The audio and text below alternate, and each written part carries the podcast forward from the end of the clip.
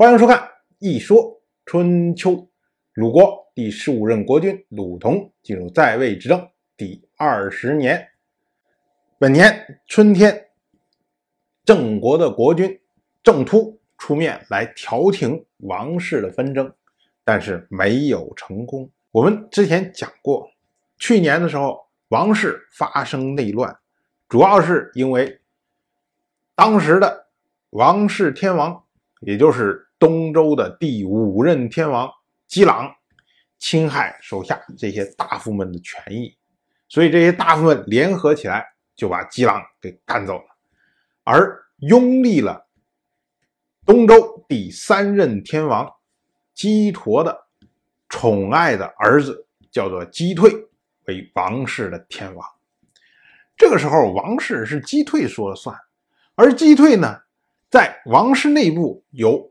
五个大夫的支持，在王室外部呢，又有苏氏、魏国、南燕国的支持，所以自认为地位稳如泰山呢。不是说你郑国说两句话说退就能把我给说退了。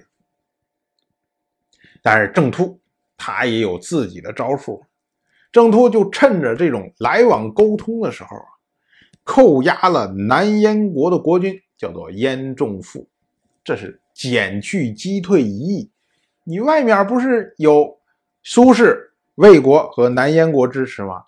我先扣留你南燕国的国君，这样的话南燕国就不敢轻举妄动。然后我再看怎么对付苏氏和魏国。其实苏氏其实是无伤大雅，不是什么重要的角色，主要是魏国。到了本年的二月，鲁国的夫人文姜。再次前往举国，这个我们去年讲过。去年时候文姜就前往举国，今年又前往举国。文姜到底要干什么呢？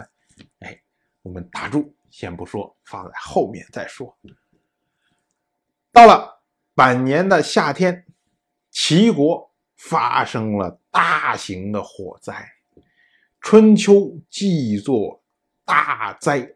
我们前面说过，天火为灾。人火为火，所以春秋记录齐国的这次大火灾为大灾，也就意味着呢，这次火灾是因为雷电，或者是自然，或者某些人所不知道的原因造成的。那当时的人呢，就会认为这个可能是上天降下的预兆，所以春秋特别记录了这件事情。同样是本年的夏天，郑突将王室天王，也就是东周第五任天王姬朗带回了郑国，并且呢，将他安置在了立地。立这个地方，我们说过好多次，郑突发源的地方，所以呢，将他安置在这儿，郑突最放心。到了本年的秋天。天王姬朗和郑突率领军队进入了乌这个地方。这乌啊，就是想当年东周二任天王姬林和郑国交换土地的时候，郑国换给姬林的地。所以呢，由这个地方，两个人进一步进入了成州。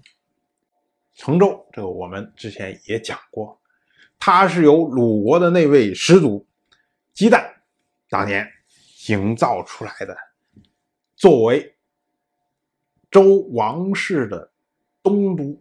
实际上，王室以前的时候是在西安那一带，那个地方呢，后来被称为中州，就是中式的中。而姬旦在洛阳这一带营造的成州，这个是。